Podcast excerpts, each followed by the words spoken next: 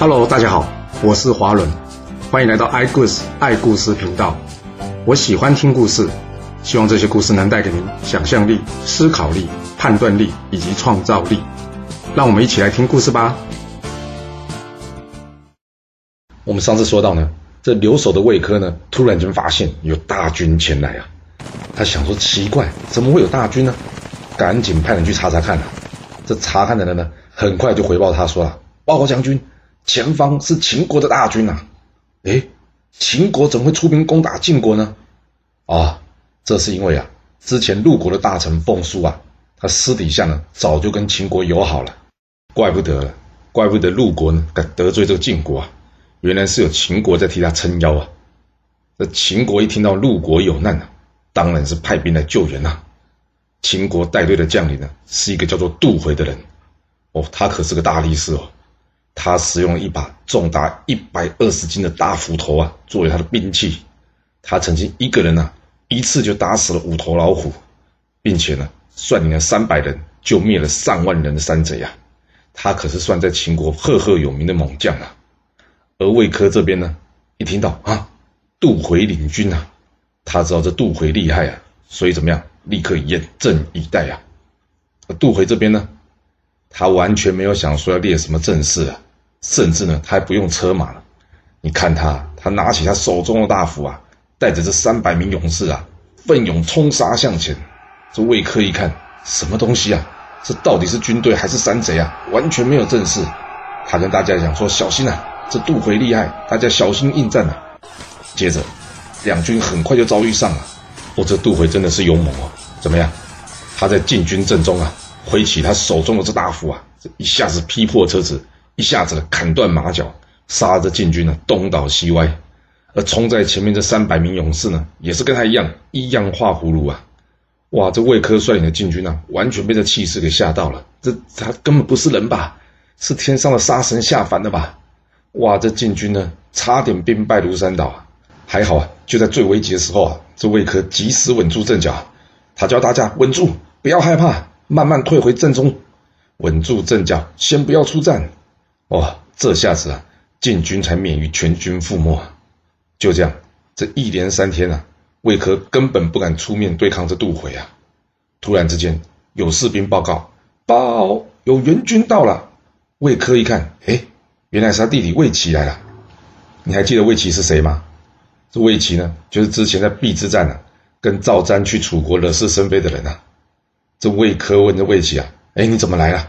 魏齐说，主公从被俘虏的陆国士兵口中得知啊，这风叔之所以敢对抗晋国，是因为背后有秦国给他撑腰。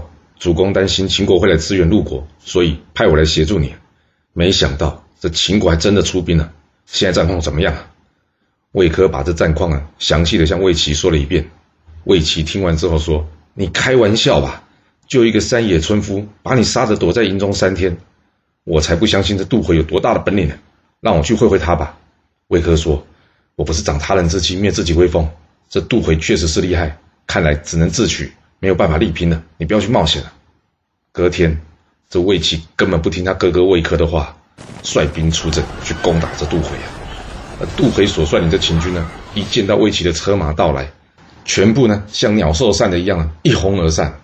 这魏齐一看，切，就是一帮小贼嘛！我哥也太没本事了吧！说完，他要大家呢分头去追这些人。但没过多久，这散去的秦国士兵啊，突然间开始反过来，朝着魏齐冲了过来。哇，又跟几天前一样，他们不用车马，徒步冲杀。这带头人是谁？就是杜回。原来这杜回担心呐，晋国将军又跑了，所以呢，他故意叫大家先散开，等到晋国将军深入之后呢。大家再回头来包围他，很快的，这魏齐与杜回啊，马上展开了一场厮杀。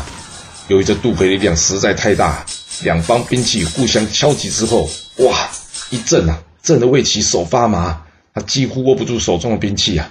魏齐一看，糟糕，这苗头不对啊，他赶紧将马掉头往回跑，而这杜回呢，则是在后面猛追。还好呢，这魏科及时赶来救援，将这乱箭一射，唰唰唰唰唰。才将这魏齐啊救出战场，但是啊，这些被魏齐带出去的晋国士兵们可就没那么好运了，他们几乎全部葬身战场。回到营中，这魏科左思右想，到底要用什么办法来击败这个杜回呢？想着想着，疲惫的魏科就这样睡着了。突然，他听到了有人在说话的声音：“青草坡。”魏科被这声音吓醒了，但是看看四周，哎，没有人呢，怎么回事啊？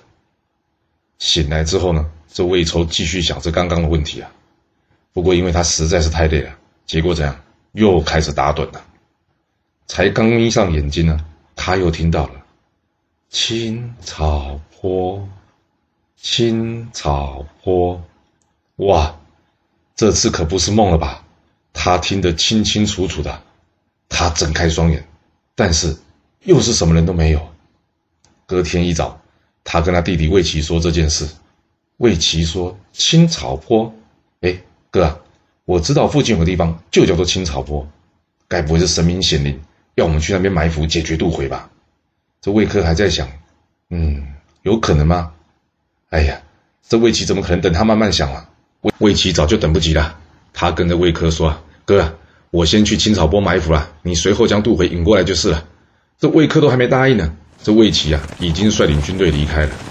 魏科想了想，虽然不知道这青草坡有什么，但是这军营驻扎在野外，难保杜回不会偷袭。嗯，也对，还不如先回黎城，有这城池呢，也比较好防守。刚好回去的路上呢，要经过这青草坡，也算是顺路吧。于是他下令大军。拔起营寨，返回黎城。这杜回派去打听消息呢，一看，哎，晋军开始移动了。杜回想，嗯，这是好机会啊，赶紧率军去追击。这魏科呢，且战且退啊，慢慢的把这杜回呢引诱到了这青草坡。早一步呢，在这青草坡埋伏的魏齐啊，看到魏科与杜回来了，他鼓声一响啊，所有埋伏的士兵啊，全部冲出来包围这个杜回。原先以为这杜回会被这些伏兵吓到，但没想到啊，这杜回一看到哇人这么多，他可开心了。他说：“来来来来来，来越多我杀越多，我就怕你们躲，怕你们跑，你们全部都上来，没问题的。”这杜回一人呐，大战魏科、魏齐，把这魏家兄弟啊杀得落居下风啊。眼看着状况危急啊，这时杜回突然间跌倒了。杜回呢，试着想要站起来，但是他就好像脚上抹了油啊，踩在这冰上面。那根本就没办法站起来，一直不断的跌倒。这魏科、魏齐一看好机会，赶紧冲上前去，一人一戟向这杜回刺了过去，当场将这杜回啊给抓了起来。其实，在这杜回跌倒之前呢，魏科啊远远的仿佛看到有一个老农夫啊在这地上将这青草一一打结。接着没多久呢，这杜回呢就被这些草呢一直给绊倒，没有办法站起来。这景象呢在魏科眼前呢一下子就消失了。魏科想说：“奇怪了，是我眼花吗？这战场上怎么会有农夫出现呢？”哎呀，先不管了，反正已经抓到杜回了。而杜回带来的三百勇士呢，除了四五十个逃走之外，其余的不是被抓就是被杀了。这魏科抓到杜回之后，他问杜回了：“你刚怎么回事啊？为什么好像站不起来呀？”杜回说了：“谁知道？见鬼了！好像有东西一直绊住我的脚，害我根本站不起来。”你们要是英雄，就把我放了，再来打过。魏齐听到杜回这么说啊，他马上说话了：“开玩笑，放了你再打一次啊！”他跟魏科建议说：“哥，这人太神勇了，留下来恐怕是祸患啊。”魏科点点头，立刻下令处决杜回，并且呢，派人呢将杜回的手机呢拿去向晋景公报告他们打胜的好消息啊。当天晚上，这魏科终于能放下心，好好休息了。在梦中，他梦到了一位老人。这老人跟他说：“将军，你知道你之所以可以抓到杜回，是我结草绳帮助你吗？”魏科点点头说：“他说老人家，我不认识你啊，你为什么要帮我？”啊？”这老人家笑着说：“你不认识我，但是你却救了我的女儿，所以我今天才会特地来报答您的。”这话把魏科听懵了。我救过你的女儿，我怎么不知道啊？老人家说了：“你还记得祖基吗？我就是他的父亲呐。”魏科一听，祖基，我当然知道啊。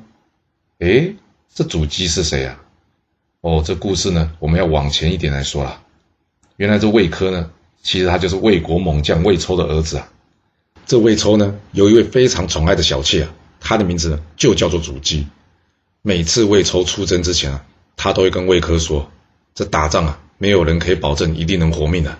若是我战死啊，你一定要帮我一个忙，就是帮着主姬啊，再找一个好人家把她给嫁了，不要让她孤单终老，知道吗？”后来这魏抽不是摔下车，然后病重吗？就在这魏抽快死之前啊，他跟魏科说：“哎呀，我这一辈子啊，最喜欢的就是这个主机了。我死了之后啊，你一定要让他陪我殉葬啊。”这样子，我在地下才不会没有人陪，你知道吗？说完，这魏抽就撒手人间了。这魏抽死掉之后呢，魏科有没有把这主机跟他殉葬啊？没有，反而呢是帮着主机啊找个好人家把他给改嫁了。这魏齐问他哥哥说：“哎，哥，爸不是临终之前说要这主机陪葬吗？你怎么把它改嫁给别人呢？”魏科说：“爸生前清醒的时候呢。”都说要将这主机改嫁，但死前迷迷糊糊的时候呢，却说要叫主机呢跟他寻葬。我想爸真正的意思啊，还是希望主机有个好归宿。所以啊，爸在弥留之间所说的话呢，我就不照做了，这样才能真正完成他的心愿，免得他有遗憾呐。魏科因为一时的善心呐，救了这主姬一命呐，没想到今天主姬的父亲呢，也来帮他一次，真是所谓好心有好报啊。其实主姬的父亲呢早就死了，但鬼魂呢却来帮了这魏科，而这故事呢就成为成语故事“结草衔环”中“结草”的由来，表示对人的恩情啊，至死不忘、感恩图报的意思啊，很有趣哦。还有只有一半的成语故事哦，啊，那另外一半衔环呢？这循环的故事呢，只是出自之后南北朝时代啊梁朝的故事了。这故事说到呢，有一位九岁的小孩名叫杨宝。一天，杨宝出去玩的时候啊，看到一只黄雀啊被别的鸟给打伤了。这被打伤的黄雀啊掉到地上啊，被一群蚂蚁啊给围攻着。杨宝可怜这只黄雀啊，所以呢，把这个黄雀啊救了回去，好好饲养着。大约过了一百多天呢，这只黄雀的伤都好了，也就飞走了。当天晚上啊，杨宝呢看到一位穿着黄色衣服的童子前来向他说声谢谢。他告诉杨宝，他是西王母的使者，谢谢杨宝之前救了他。为了呢答谢这个杨宝，他带来了四枚白色的玉环作为谢礼，并且告诉杨宝，将来他的子孙呢会当上大官，这就是衔环的由来。不过千万不要用错啊，因为人家说生当衔环，死当结草。衔环呢是生前报恩哦，结草是死后报恩哦，这时间上是有差别的哦，不能倒着说哦。好了，我们回来继续说吧。经过这一战，秦国士气大受影响。但是晋国这边呢，则是士气大振啊！晋景公呢，封给这魏科令狐之地，并且铸了一个大钟，记载这件事。而这个钟呢，就叫做景钟，因为是晋景公时候铸的钟嘛。这个景是景色的景啊。之后啊，这晋景公呢，派出了士会，灭了剩下的赤狄三国。至此，赤狄全部归入晋国了。不过好景不长啊，没多久。晋国开始闹起饥荒了。所谓“饥寒起盗心”嘛，就是说啊，要是这人民呢吃不饱穿不暖了，那犯罪的人就会变多了。那该怎么办呢？这元帅荀林甫啊，他决定了，他要找个厉害的人来解决这么多盗贼的问题。他找了一位呢叫做细庸的人。哦，这细庸的确很厉害哦。他只要看一眼就知道这个人是不是贼哦。你觉得他这本领厉不厉害啊？只要看过就知道，问都不用问哦。我是觉得很厉害了，但是晋国的大夫杨舍子呢，却跟荀林甫说啊：“元帅，你去找细庸去抓贼，我怕他活不了多久啊。”荀林甫一听，你这话什么意思啊？杨舍子说：“啊，细庸啊，有一双能明辨盗贼的眼睛，那哪个盗贼不怕他？这些盗贼连街都不敢上了，那你说他们会怎么办？当然是想办法要除掉细庸啊。”荀林夫说：“去，难道要这些盗贼满街跑吗？”说完没多久了，他将这杨舍子赶出去了。但三天之后，这细庸真的就被人家刺杀了。这盗贼不但刺杀细庸啊，还把他头给砍掉了，丢到荀林甫他家跟他炫耀啊！哇，荀林甫已经上了年纪了，看到这些盗贼跟他挑衅啊，一气之下气出病来了。没多久，这荀林甫也病死了。这荀林甫虽然死，但是盗贼的问题还没解决啊。这晋景公听到，嗯，之前杨舍直曾经给荀林父建议，他想，嗯，或许这杨舍直有方法解决这盗贼四起的问题啊，所以呢，他叫人去把这杨舍直啊去找过来。他问杨舍子啊，这盗贼四起的问题，你有方法解决吗？杨舍子说：“啊主公，若以暴进暴啊，就像是拿两个石头对砸，最后啊，两个石头都会碎掉的。要解决这个问题啊，不是派人去多抓几个盗贼就可以解决了，应该是要多多表扬好人，让大家知道不要做坏事，要做好事啊。这样人民有了效法的对象，自然不会再去做贼了。想想看嘛，有谁天生想要去当贼的呢？”晋景公一听。那照你这么说，我应该要去表扬谁呢？杨舍子说：“主公，大臣之中啊，最有贤明的人就属四惠了。若是您可以重用他，我想四惠能解决这个问题的。”晋景公一听，四惠，嗯，好啊，这四惠很聪明，而且很贤能。他原本就很欣赏这四会了，又听到杨舍子这样建议了，他决定重用这四会啊。在世会灭了前面说的赤敌三国之后呢，晋景公任命世会为上卿，取代荀林父元帅的职位，并且呢，让世会成为他孩子的老师，受封于范。而这世会呢，最后成为晋国范氏的始祖。世会上任之后呢，努力的去教化人民，免除掉了太过严苛的刑罚，而这晋国呢，很快的就安定下来，再次走向了富强之路啊。晋国国家再度富强之后呢，这晋景公呢也想要来个称霸中原呢。他跟大臣们讨论应该要如何进行。这伯宗建议说了：“主公，之前郑宋两国被楚国攻打时候，我们没有办法救援。哎，这伯宗还蛮敢说的，当初不就是他说不要去救援宋国的吗？不过也很难说他当初的建议是错的，毕竟楚宋之战，楚国的确打得很辛苦，损失也不小啊。”但晋国却趁这时候呢灭了赤敌，向西南方开拓疆土。所以呢，站在晋国的角度来看，伯宗当初的建议呢，并不一定是有错的。伯宗建议晋景公说：“主公，若想要称霸，我建议我们先联络齐鲁两国，并与他们结盟，之后再等待看看楚国有没有破绽，然后伺机而动啊。”晋景公一听，嗯，这说法有点道理。于是他派出上军元帅细客。带着一大堆礼物呢，去出使齐鲁两国。这细客先是前往鲁国，一路上还算顺利啊。鲁国的拜访结束之后呢，之后这细客要前往齐国。这时候鲁国国君呢，也派出他的上卿季孙行父作为使者，与这细客呢一同前往齐国。走到半路上呢，他们又遇到了魏国的上卿孙良夫以及曹国的大夫公子守，他们也要去齐国。就这样，四个人。一同前往齐国了，来到了齐国，见过了齐秦公。齐秦公呢，请他们先到公馆休息。接着，齐秦公回到宫中去见他的母亲萧太夫人。齐秦公一见到他妈妈，忍不住大笑。他妈妈觉得，哎，好奇怪啊，有什么好笑的？齐顷公说：“哎呀，真是憋死我了！妈，我跟你说，我刚刚看见了晋、鲁、魏、曹四国的使者。”但是你知道吗？这四个人的长相啊，真是太绝了。萧太夫人问他什么意思啊？这四个人长相怎么了吗？齐顷公接着说啊，这晋国的使者细客啊，是个瞎子，只剩下一只眼睛可以看人；而这鲁国的使者呢，季孙行父呢，是个秃头的，头上一根毛都没有。至于做魏国的使者孙良夫呢，他呢，则是个跛子，他一只脚长，一只脚短。还有最后啊。这曹国的使者啊，公子手则是个驼背的，他两个眼睛啊一直盯着地上看。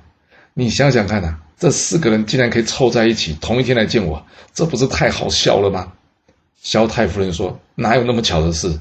所有的怪人同一天来见你啊！”齐秦公说：“你不信哦？好，你不信，我明天请他们来吃饭，你可以从一旁的楼台上呢看看我说的是不是真的。”隔天呢，这齐顷公派人去请这四个人来宫中吃饭啊。原先这只是礼尚往来，没什么不对嘛。但这顿饭呢，却吃出大问题来了。什么问题？问题就出在齐秦公派出去的人。这怎么说呢？因为齐秦公啊，特别挑选了四个人去接这四国的使者，哪四个人呢？他也找了瞎了一个眼睛的，一个秃头的，一个跛子，还有一个驼背的。这大臣国佐见到这状况呢，赶紧上前劝着齐景公啊，他说：“主公，你千万别这么做啊！你这样摆明是在侮辱四国的使者啊！难道你要跟这四国结怨吗？”齐景公说：“哦，你会想太多了。你想，这四国国君派这样的人来出使我齐国，我现在呢是派一样的人去接待他们，这样应该算是尊敬他们吧？你怎么说我是侮辱了他们呢？”于是呢，他不听国主的建议啊，一意孤行啊。这四人来了之后呢，萧太夫人呢，在一旁的楼台上呢，跟身旁一群的仆人呢，见到这瞎子带着瞎子，秃头的带着秃头的，还有这跛脚的领着跛脚的，以及最后啊，驼背的带领着这驼背的，大家在一旁的楼台上啊，看到都忍不住大笑出来了。细客听到这笑声，觉得很怪啊，他问一旁的人：“那楼台上的女生是谁呀？”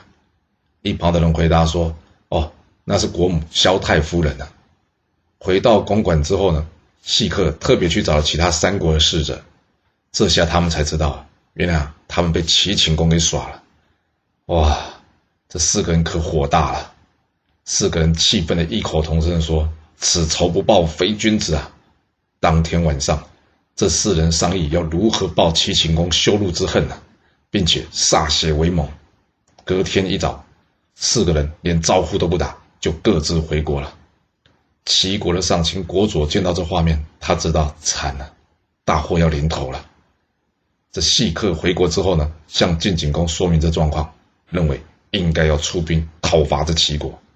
但是这四会却认为呢，与齐国结交才是上策，所以他不同意出兵。细客看，嗯，一次不成功没关系，我可以再来一次。